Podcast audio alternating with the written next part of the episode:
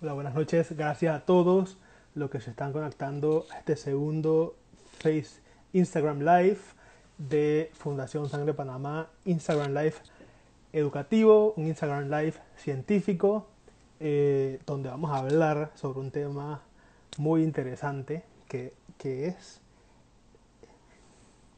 la donación de sangre, pero no solamente donación de sangre, que es un tema que ya hablamos eh, en, esta, en la fundación y en, las diferentes redes sociales de, Sangre Panamá, sino innovación de la mano de la donación de sangre. ¿Qué tal eh, solidaridad, innovación y donación de sangre? Además, vamos a hablar un poco eh, sobre qué está pasando en Panamá en este tema y qué estamos haciendo, cómo está apoyando la fundación. Y para esto, pues en unos minutos nos acompaña el doctor Dimas Kiel, que es médico eh, hematólogo de la Caja del Seguro Social, jefe del servicio de hematología. Em, así que mientras se van conectando, vamos a esperar unos minutos que se conecten. Em, gracias a todos los que están saludando. Recuerden saludar. Eh, pueden ir haciendo sus preguntas. Vamos a, a tratar de ir respondiéndolas entre los diferentes eh, momentos eh, y diferentes preguntas eh, que tengamos hacia el doctor. Así que por favor vayan realizándolo. Les invitamos a que también compartan este live con sus amigos. Em, así que gracias por conectarse.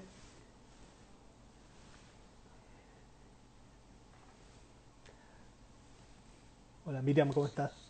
Hola a todos los que se van conectando, gracias a todos por saludar, gracias Ana, gracias Kirstin, Saludos a Docencias Panamá, Médicas Panamá, Iren, Irenka, Caris,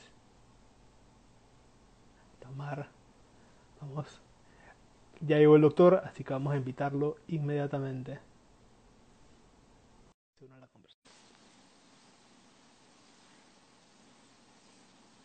Esperamos a que responda. Hola, ¿qué tal? ¿Cómo estás? ¿Cómo estás, Dimas? Bien, bien, muy bien, gracias. ¿Me escuchas bien? Sí, te escucho muy bien eh, y se ve claro. ¿Escuchas bien allá?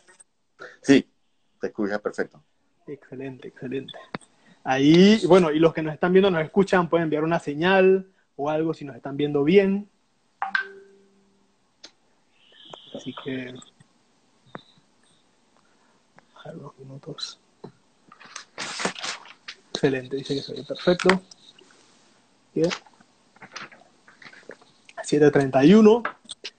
Doctor Dimas, primero muchas gracias por aceptar esta invitación. Yo sé que entre tanto que está pasando eh, a nivel nacional en el sistema de salud eh, público y en el privado y en todo, eh, tienen una agenda muy apretada.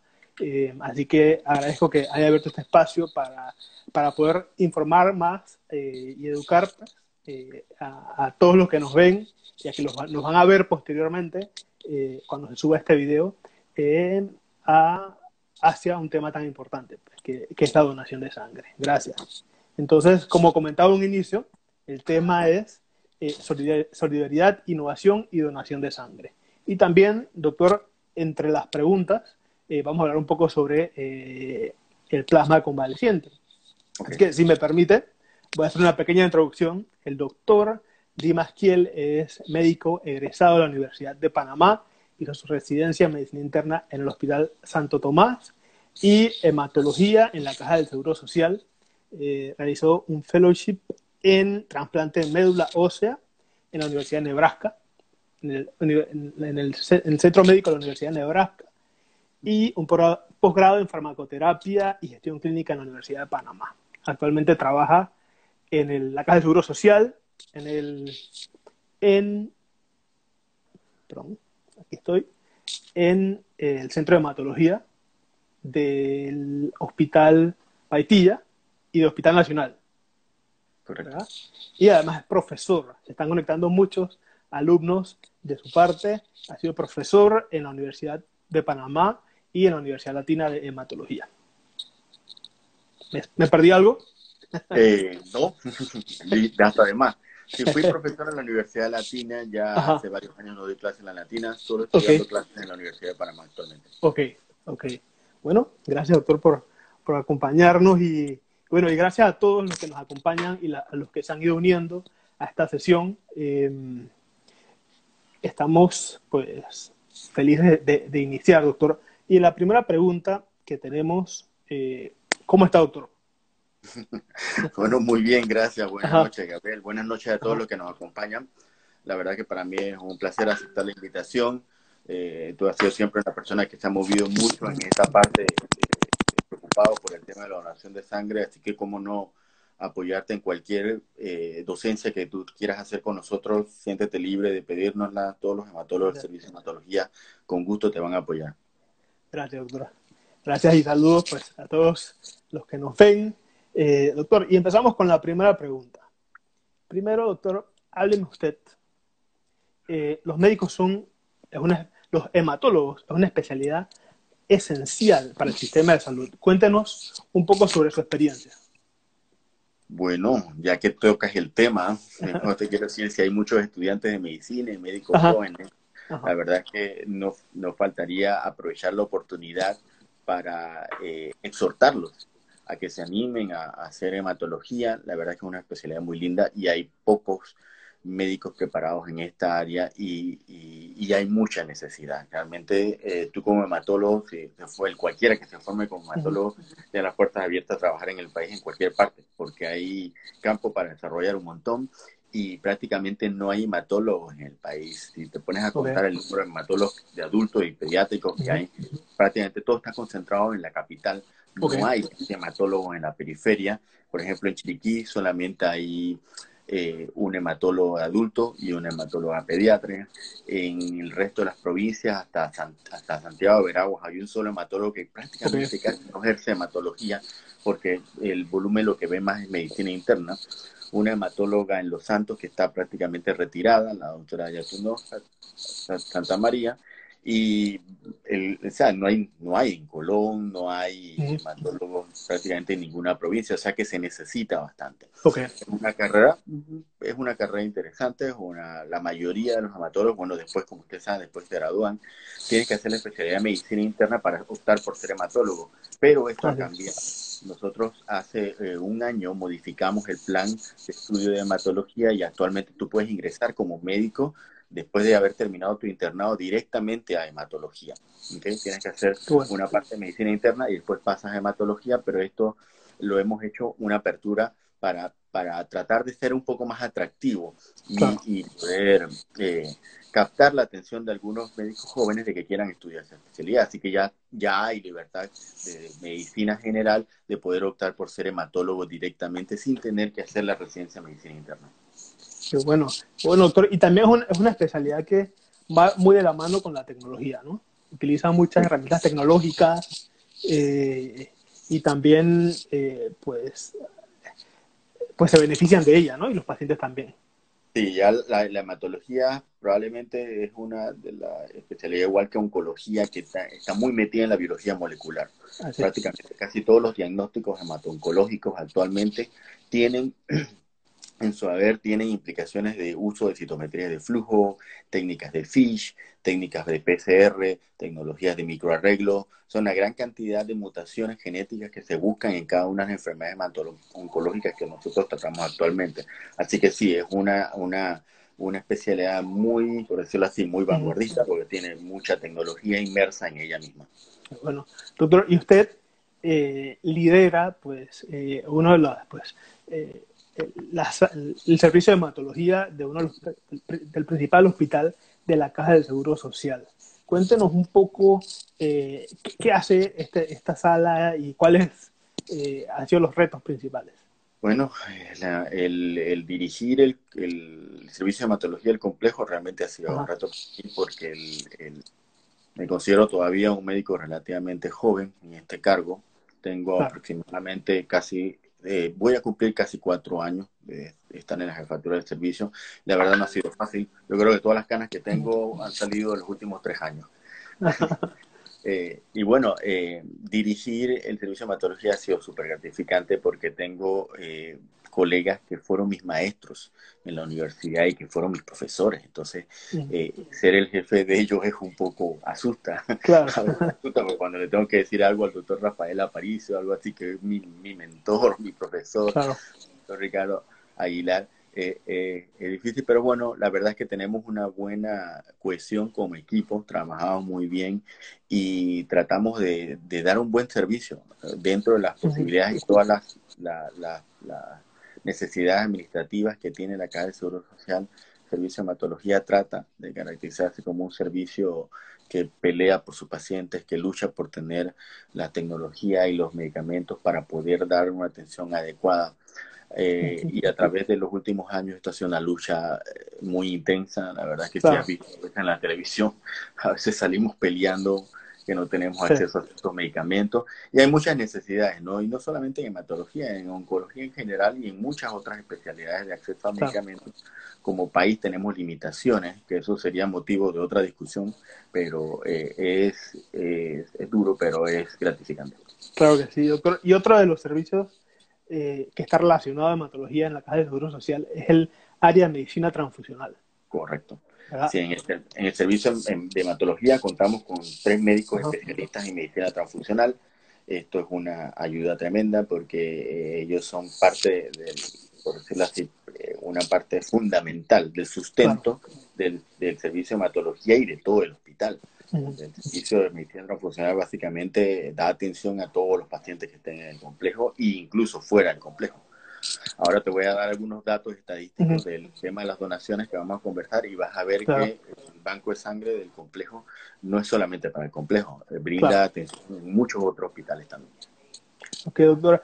Y justamente eh, de la mano con, con, este tema, ustedes trabajan con bancos de sangre a nivel nacional de la Caja de Seguro Social como usted mencionó, y ahora ante la situación que estamos viviendo de la pandemia de COVID-19, han tenido que asumir nuevos retos, prácticamente reinventarse eh, para atraer a donantes y que se sientan seguros. Cuéntenme un poco cómo están rompiendo esos moldes, cómo están trabajando para atraer donantes.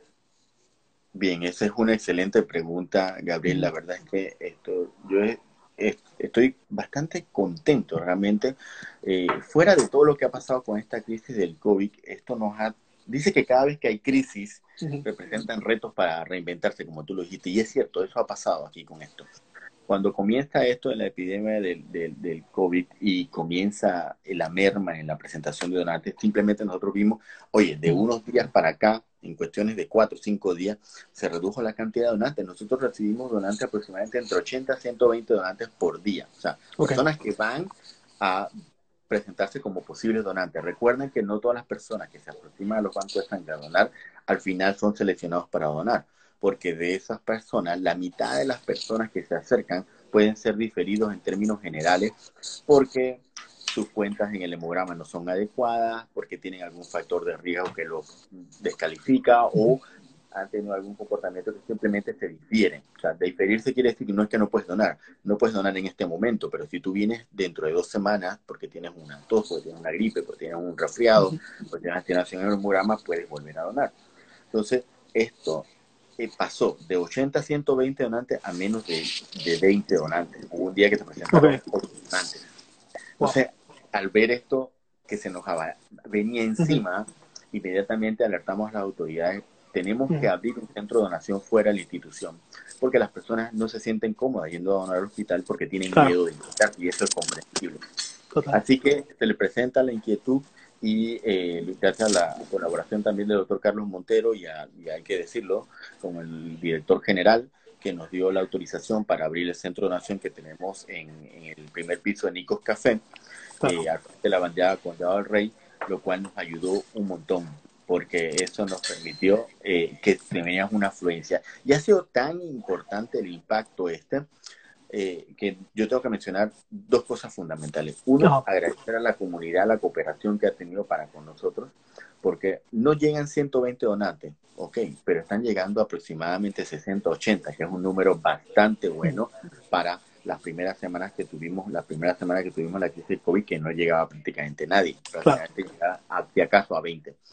Entonces, em, y el segundo punto importante es que cambió la mentalidad de la donación de sangre, Gabriel. Imagínate, nosotros, las estadísticas nuestras de donación de sangre nos informan que menos del 4% de los donantes son donantes voluntarios.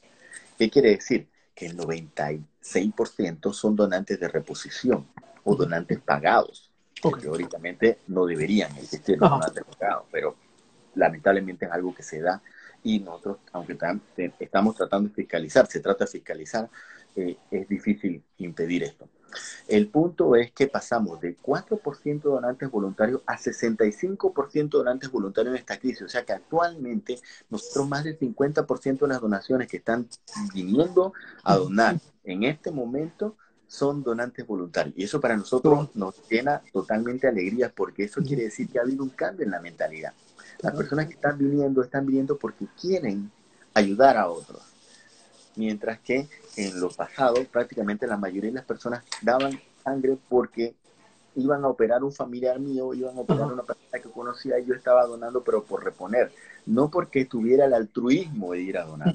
Entonces, en ese sentido, esto para mí ha sido fundamental y, yo estoy súper contento de que en este periodo de crisis tan severo hemos tenido algo tan positivo, de que la, mentalidad de las personas ha cambiado. Y esto es un número que para mí es fascinante. Ojalá que después de esta crisis se siga manteniendo esa afluencia y con que nosotros tengamos 50% de las donaciones nosotros voluntarias, yo creo que podríamos sentirnos orgullosos, porque esto es algo que a través de los años nunca habíamos logrado, nunca. Claro que sí, yo creo que esta situación, el, el COVID que estamos viviendo, tanto en Panamá como a nivel mundial, ha hecho que, que todas las personas desde su área, desde su trinchera, desde su casa, eh, quieran aportar, quieran ayudar de alguna forma. Algunos, algunos lo hacen eh, con dinero, otros dando comida, otros voluntarizándose, siendo voluntarios pues, en eventos, otros lo hacen donando sangre. Entonces, qué bueno ver que, que estás teniendo ese impacto y, y, cuénteme, doctor, qué, qué, bueno que ya nos mencionó los datos de las personas que se están acercando a donar sangre. ¿Cómo, están viendo, cómo se está manejando en otras provincias este tema? Bien, ahora mismo nosotros, ajá, por ejemplo, para que tengas una idea, más o menos nosotros hemos recibido como 883 unidades de glóbulo rojo y aproximadamente 159 unidades de plaquetas desde el 23 de marzo al 19 de abril okay. presente año, ¿ok? De, de, los cuales 618 unidades donadas de sangre se han utilizado 576. O sea que eso nos deja una diferencia de 42 unidades. Lo cual quiere decir que aunque estamos teniendo un balance relativamente entre neutro a ligeramente positivo, si hay algo que cambie, aumenta el número de pacientes en intensivo, que puede pasar perfectamente, bueno, el caso se complica, eh, o ocurre algún tipo de, Dios no quiera, pero hay algún tipo de, movimiento público, de queja, protestas en la calle, se forma una, una pelea entre las personas y la, y la policía, esto puede provocar que estos números aumenten y hacernos estar en números negativos. Lo que quiere decir que nosotros estamos actualmente bien, pero deberíamos estar mejor. O sea, tenemos que tener un colchón para prepararnos para cualquier eventualidad. Así que en ese sentido exhorto a que eh, las personas que nos escuchan contribuyan con más donaciones voluntarias de sangre porque sí las necesitamos en verdad. Eh, respecto a lo que me decías de los hospitales, sí, mira, la, este centro de donación básicamente suple a todos los hospitales de la Caja Seguro Social en, en la ciudad de Panamá, o sea, al Hospital de Colón, al Hospital Número de Sanetato, al Hospital de okay. al Hospital eh, de especialidades pediátricas e incluso en algunos momentos hemos tenido que mandarle sangre también al Hospital Santo Tomás, al Hospital del Niño. Eh, eh, básicamente, uno de los puntos fundamentales de los, de los sistemas de banco de sangre que sean colaborativos o cooperativos. La sangre la captamos aquí, pero si la necesita el Hospital Oncológico Nacional, vaya, se lo mandamos al oncológico y el que la necesita es el Hospital de Chepo o el Hospital del Niño, se la mandamos. Eso no es problema. De hecho, esto es bonito porque la medicina transfusional es colaborativa en todo el país. De, eh, nosotros no solamente cedemos unidades de sangre si las necesitan, incluso los bancos de sangre privados también entran en ese juego, porque también se le transfiere al Hospital Punta Pacífica, al Hospital de Paitilla, etcétera. Y a su vez, otros hospitales públicos también a veces nos suplen a nosotros, porque el, banco de sangre del complejo hospitalario es el banco de sangre más grande del, país pero a veces nosotros también tenemos necesidades y quedamos números rojos. Y cuando quedamos números rojos, lo bonito es que también recibimos ayuda. Por ejemplo, el hospital de Agua Dulce o el hospital, los hospitales del interior de la República, si ven que tienen unidades de sangre que están eh, próximas a vencer, que ellos no están utilizando y nosotros las necesitamos, ellos nos mandan. Entonces eso nos permite eh, administrar mejor todo lo que tiene que ver con la, la distribución de, este, de estos hemocomponentes que quieran o no son vitales y que son salvadores de vida. Claro, doctor. Mire, qué bueno que menciona que la medicina transfusional es colaborativa, porque lo hemos visto, ¿no? Además de, de la Caja del Seguro Social, de crear este centro y de tener esta respuesta masiva de la población, eh, también hemos visto cómo eh, el Hospital Santo Tomás, el Hospital del Niño, se han unido eh, a través de una vida, a través de una vida exacto, que ellos pues han abierto su puerta. Así que qué buena experiencia y qué bonito que se está haciendo pues a nivel nacional, doctor, este, este tema. Y si quiere, y ahora hemos, se han conectado varias personas a lo largo de la conversación, así que aprovecho para recordarles que estamos hablando con el doctor Dimas Kiel, el médico hematólogo jefe del Servicio de Hematología del Complejo Hospitalario de la Caja del Seguro Social y estamos tratando temas muy interesantes. Envíen sus preguntas que las vamos a ir respondiendo al final y ya en la casilla tenemos varias doctoras, así que al final las vemos. Okay. Eh, doctor, y para seguir con esta conversación, doctor, el lunes, o sea, hace pocos días, eh, prácticamente recién salió del horno, anunciaron en la rueda, rueda, de prensa del Ministerio de Salud y del Gobierno Nacional que se había aprobado el protocolo de plasma convaleciente para COVID-19. ¿Qué significa esto para Panamá? Okay. Bien, esto sí fue un motivo de, de corredera. De, un poquito de la historia desde que empezó esto de la crisis del COVID.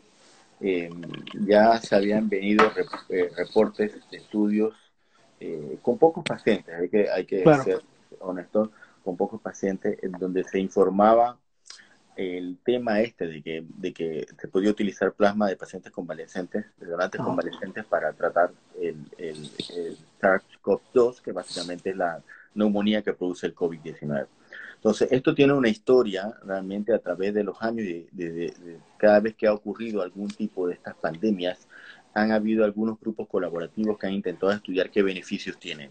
Y en palabras muy sencillas, el uso de plasma convalescente no, es más que eh, una inmunización pasiva, por decirlo así. Porque lo que estamos haciendo cuando a, a, uno le administran una vacuna es que uno desarrolla un anticuerpo. O sea, se expone al virus o a un fragmento del virus, desarrolla un anticuerpo contra este virus. En este caso, esto es una inmunidad pasiva, como la que ocurre en las mujeres cuando le transmiten a sus bebés anticuerpos. ¿okay? Eso es transmisión de anticuerpos que ya están preformados en otro individuo, eso es inmunidad pasiva. Y eso es lo que buscamos con esto. Eh, entrando algo de historia, para que se entienda, esto se fue se, ha ido demostrando a través de los años. Ya en una epidemia con el SARS-CoV-1 eh, en el 2003, eh, se hicieron un estudio donde publicaron una mejoría. Hay varios estudios publicados donde hay eh, reportes de mejoría en la mortalidad que van desde 7 hasta 23%. y un acortamiento en la estancia hospitalaria cuando el plasma se transfundía las primeras dos semanas de inicio de los síntomas. Entonces, hay evidencia en, en el SARS-CoV-1 de que podría ser una alternativa terapéutica viable y útil. También se, ha, eh, eh, utilizado con el virus de la influenza, por ejemplo, en el H1N1, las epidemias que hubieron del 2009 al 2010, eh, había un estudio con H1N1 que publicó que había una reducción de 80% de la mortalidad con el virus de la influenza aviar, que es el H5N1, hay un estudio que dice que no hay beneficio en la utilidad del plasma convalescente. También un estudio en, en ébola, también donde implica que también tampoco hay beneficio. Entonces, eh, hay información, eh, ¿cómo se llama? Información con algunos virus que apoyan que sí funciona y hay otros que apoyan que parece no, no, no funcionar. Entonces, es importante eh, recalcarle a la comunidad médica en general que lamentablemente, aunque hay información que avala que posiblemente tenga utilidad, esta información es de baja calidad desde el punto de vista de potencia estadística. Y es importante mencionarlo porque la mayoría de estos estudios tienen implicado en ellos mismos unos posibles riesgos de sesgos. ¿Por qué? Porque, bueno, muchos de estos estudios adolecen de un grupo control. ¿Qué significa? Que por ejemplo, hay una publicación muy bonita de, con el actual, con el COVID-19, en donde agarraron cinco pacientes, como ves, son grupos pequeños, en donde utilizaron eh, la transfusión con plasma y ellos comenzaron a medir indicaciones, indicadores de inflamación.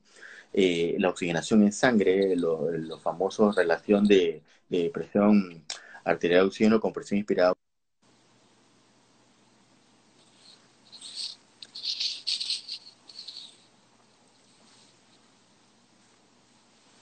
O sea, todos por ir conectándose, se perdió un poquito la señal con el doctor.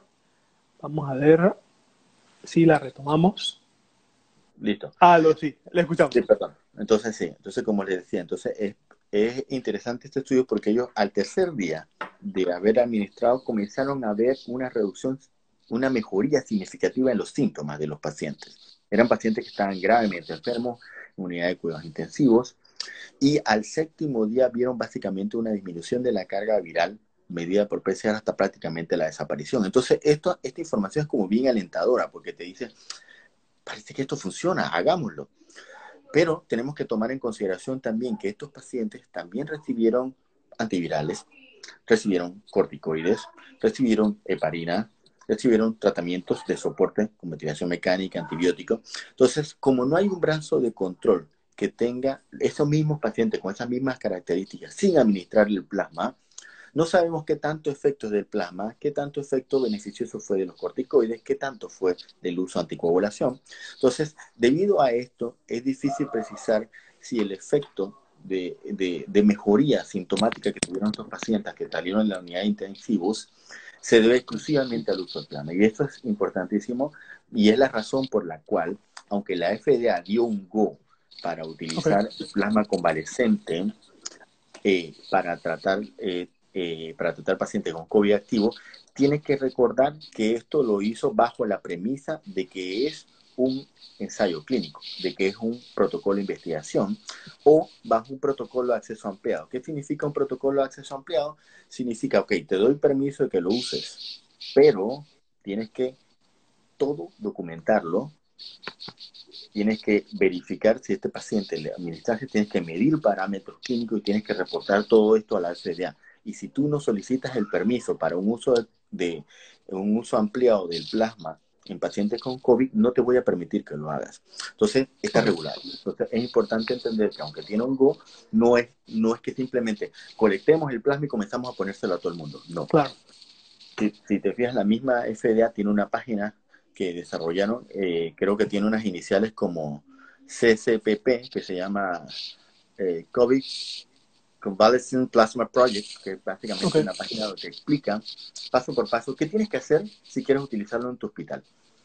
Y, y te define cuáles son las reglas del juego, que tienes que hacer esto. Entonces, partiendo de este punto, la Sociedad Panameña de Hematología se decide reunir y decide entonces presentarle a la ministra, al ministra, a la ministra de Salud y a las autoridades de la Caja un proyecto para hacer uso de este plasma bajo un protocolo de investigación.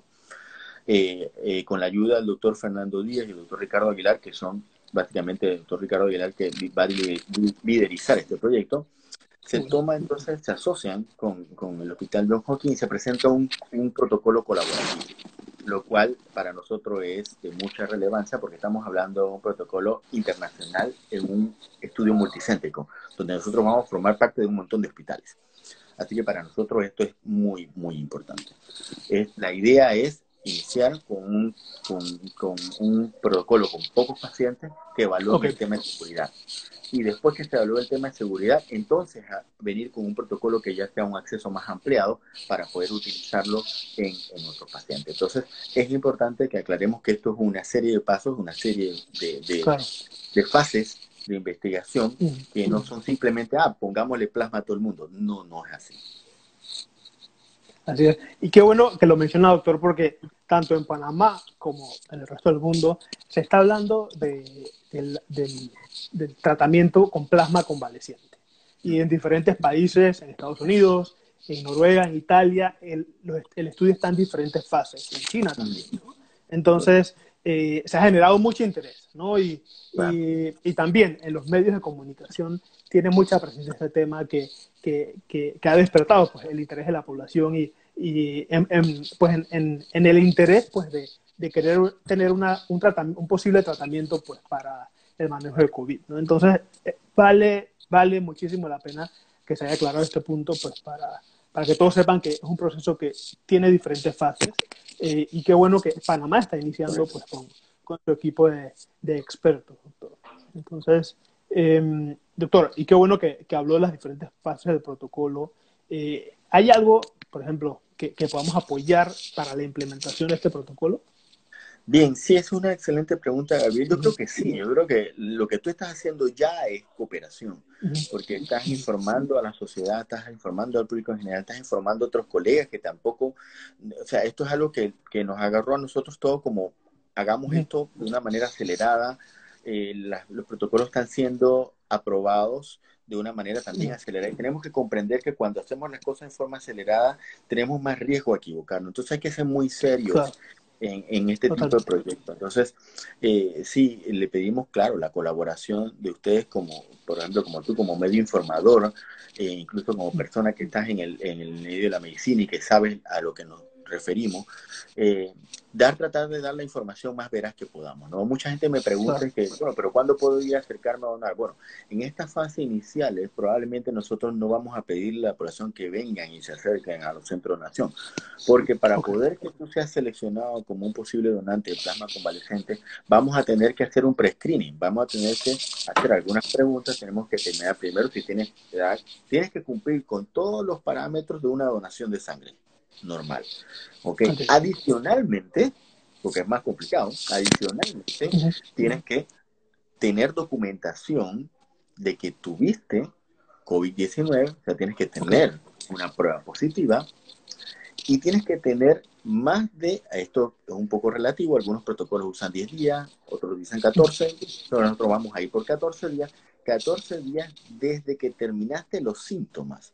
¿Okay? O sea que si yo dejé de ser sintomático hoy, tengo que esperar dos semanas más para entonces poder ser voluntario a donar plasma para este fin. Adicionalmente, tenemos que volverle a repetir las pruebas ya sea por hisopado o por técnicas de PCR en sangre y demostrar que no tiene virus activo en sangre. Ok. Entonces, no es simplemente, paciente me recupere, voy y dono y ya. No. Adicionalmente, si es posible, estamos viendo cómo podemos lograr eh, eh, medir anticuerpos neutralizantes en sangre, o sea, medir que tengas los anticuerpos, generaste los anticuerpos en títulos adecuados y que tengas en títulos adecuados anticuerpos neutralizantes. O sea que tienes que cumplir con, un, con, todos los, con toda la documentación de ser un donante, más estas, estas, eh, estas adicionales que estamos diciendo. Entonces, eh, no todos los pacientes que se recuperen de COVID van a ser sujetos a donación de plasma. Esto es importantísimo que también se entienda, porque no, no van a hacerlo. Tenemos que hacer un pre-screening y algunos van a ser seleccionados y otros no van a poder ser donantes porque si no alcanzaste títulos anticuerpos probablemente no tenga sentido utilizar tu plasma como terapia. Pero bueno, esas son cosas que vamos a ir viendo en el camino. Claro, claro que sí, doctor. ¿Qué tal si aprovechamos unos minutos, doctor, para responder algunas de las preguntas que nos han enviado aquí a la pantalla? y voy a ir al inicio. Eh, algunos comentarios, doctor. Excelente idea hacer el centro fuera de la institución eh, muchos alumnos le envían saludos, colegas. Eh, em, resaltan también, una de las preguntas que mencionan es, ok, preguntan sobre qué pasa si puedes donar, si alguien quiere donar sangre eh, y los horarios de salida no dan con los horarios del hospital. Eso, eso muy, muy, buena pregunta. Déjame aclararle. Sí, el, sí no, no te preocupes por eso. Hay una línea de teléfono que yo les voy a enviar ahora más tarde eh, la, la, publicidad. Ahí sale la línea telefónica en donde tú puedes llamar o escribirle por WhatsApp, yo quiero donar sangre. Ellos te van a contestar ahí, te van a dar, asignar una fecha y te van a asignar una hora específica. Y te van a enviar un salvoconducto firmado que tú simplemente lo imprimes en casa o lo puedes llevar en forma digital en tu teléfono, en tu tablet y tú lo muestras al policía. Yo soy donante y tengo cita en el banco, en el centro de donación ambulatorio, tal día a tal hora y no vas a tener ningún problema con la donación de sangre. Ok, ok, doctor. Eh, gracias. Otra pregunta más que nos enviaron. ¿Cuántas unidades de plasma eh, aproximadamente requeriría un paciente para ver efectos eh, positivos?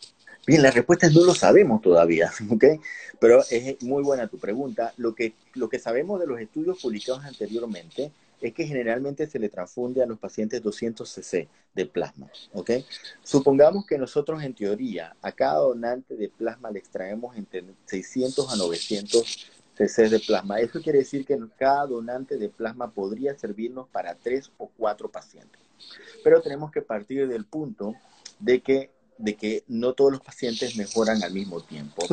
Hay algunos estudios que dicen que si son pacientes hospitalizados en sala de cuidados generales, no intensivos, en sala de cuidados generales, la administración temprana de plasma puede ser más beneficiosa que cuando lo usan en un paciente ya grave.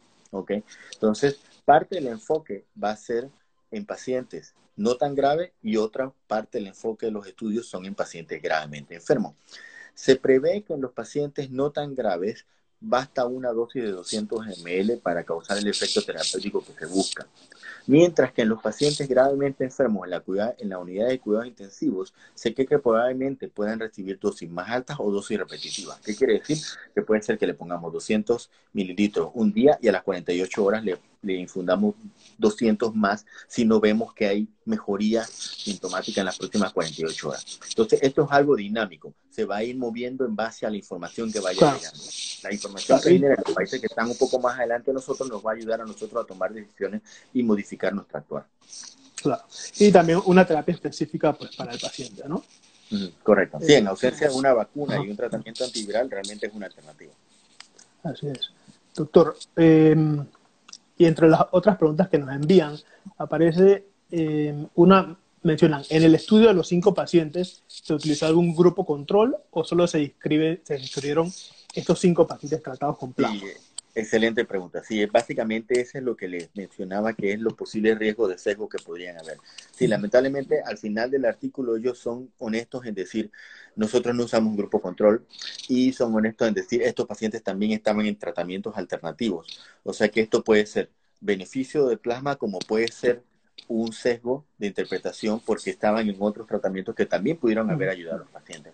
Lo cierto es que ellos creen que, el, que la terapia sí les funcionó porque ellos ya tenían esos tratamientos, eh, ya tenían, creo que tenían, la mayoría de los cinco pacientes creo que ya tenían casi una semana de estar recibiendo tratamiento y no mejoraban.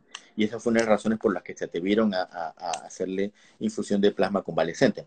Entonces, vaya, sí hay información, como les dije, hay datos estadísticos que sustentan en, revisiones de metaanálisis de estudios previos con el SARS-CoV-1 que sustentan que probablemente sí hay utilidad. Pero como todo en medicina es muy pragmático.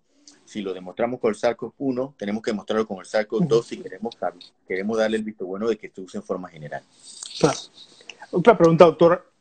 Em, hablando pues de, terapias y de, de, posibles terapias de manejo de COVID y enfocándonos un poco en la terapia preventiva. Ahí nos preguntan si el plasma convaleciente se podría considerar como una terapia preventiva. Eh, cuéntenos usted un poco. Sí, realmente sí. hay un protocolo ahora mismo corriendo también en el uso en pacientes, en, pacientes expuestos sin que hayan desarrollado síntomas. Okay. Eh, es interesante eso. Están agarrando personas que, personas que se han expuesto al COVID sin protección y le administro plasma. Okay. Y voy a ver si los pacientes no desarrollan la enfermedad. Entonces es interesante, sí, sí, la respuesta es sí, se está estudiando. No sabemos todavía qué va a pasar con este grupo, pero es interesantísima la pregunta. Y felicito al que la puso porque es, una cosa, eh, es, vaya, si tengo un anticuerpo que lo puedo ceder en forma pasiva, es como si literalmente estuviera poniendo una vacuna. Y si le estoy poniendo una vacuna lo estoy protegiendo y el paciente, si se contagia, entonces estaría protegido de desarrollar los síntomas. Claro, es una pregunta interesantísima y sí, hay protocolos ya evaluando esta parte, pero todavía no tengo una respuesta. Claro, claro. Esto va, a, ir, surgiendo más adelante. Claro, y, va a ser muy interesante porque yo creo que esta crisis mundial del SARS-CoV-2, o sea, este COVID-19, va a hacer cambiar este tema, porque yo creo que ya después de esta crisis, aquí esa pregunta de si sirve o no sirve la vamos a responder de una sola vez porque con tanta gente interesada a nivel mundial, la cantidad de datos que se van a arrojar van a ser suficientes para demostrar si esto sirve o no sirve de una vez por todas. Y yo creo que ahora sí vamos a lograr salir de esa, de esa mística de baja, de baja calidad de información que tenemos con los estudios anteriores, porque ya ahora se partió del punto en que tenemos que hacer algo controlado, para poder demostrar que realmente funciona. Y yo creo que este, esto es lo que están persiguiendo casi todos los grupos colaborativos a nivel mundial. Así que de esta crisis vamos a tener certeza en los próximos meses a años de si esto funciona o no funciona. Qué bueno. Muy buen, muy buen comentario, doctor. Y otra pregunta que nos hacen. ¿Tiene ¿Va a tener un costo la participación en este, este protocolo de investigación para el paciente o para el, para el donante?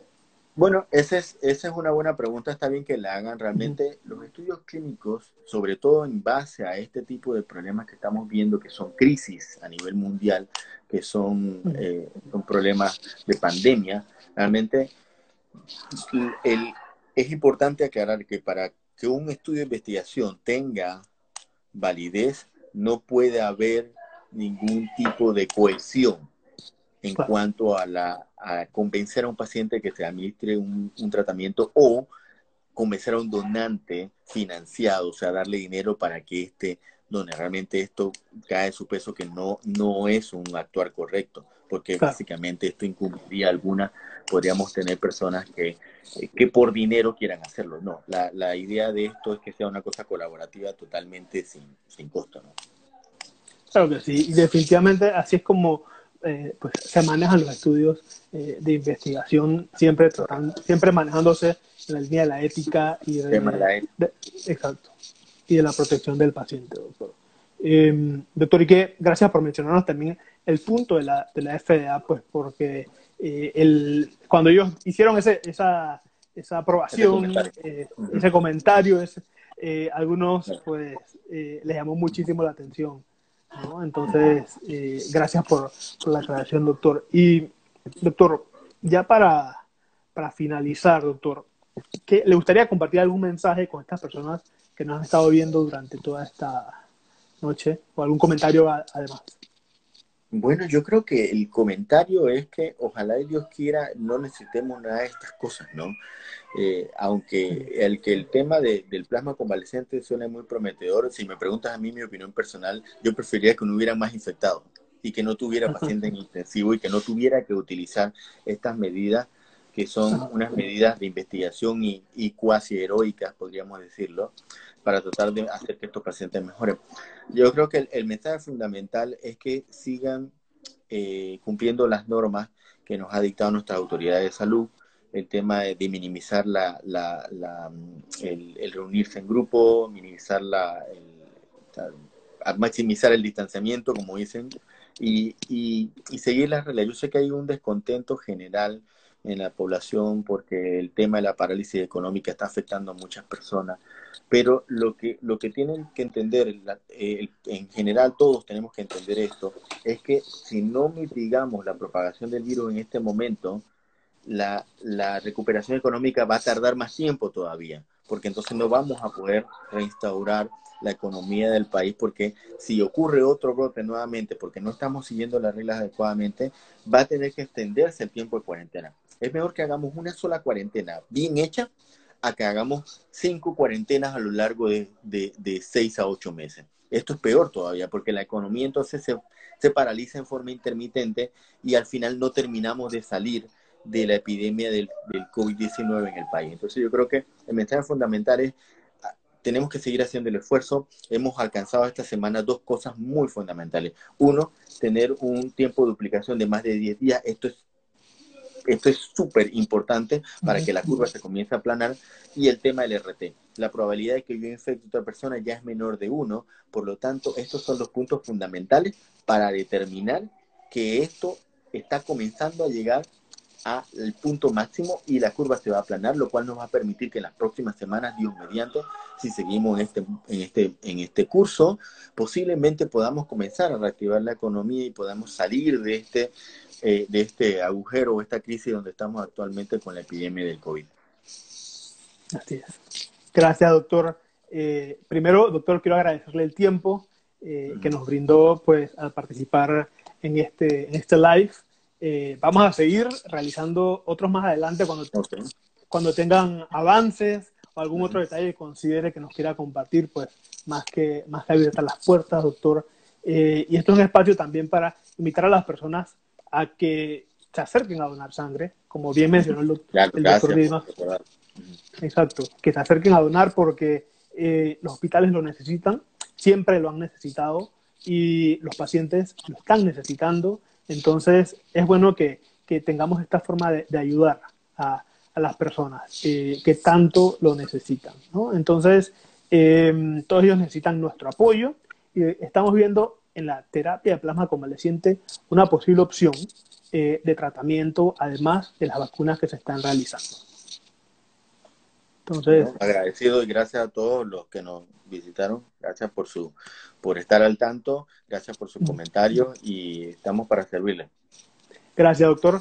Para, para los que nos ven, esto va a quedar grabado eh, por 24 horas en el Instagram Live y va a estar posteriormente eh, en Instagram TV, en YouTube, en podcast, eh, en diferentes medios para que todos puedan verlo. Doctor, y antes de finalizar, una pregunta que nos hace Annette Meli es, buenas noches, doctor. Si uno se vacunó contra la influenza, ¿puede donar sangre? Una buena pregunta en estos momentos. Sí. ya para cerrar. Sinceramente, las vacunas son de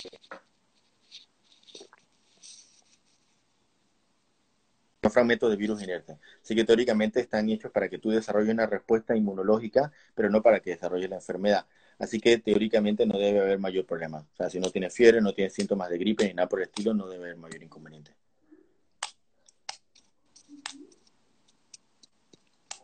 Muchas gracias, doctor. Gracias a usted.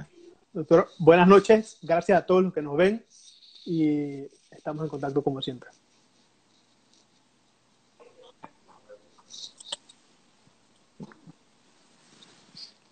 Gracias. Buenas noches a todos.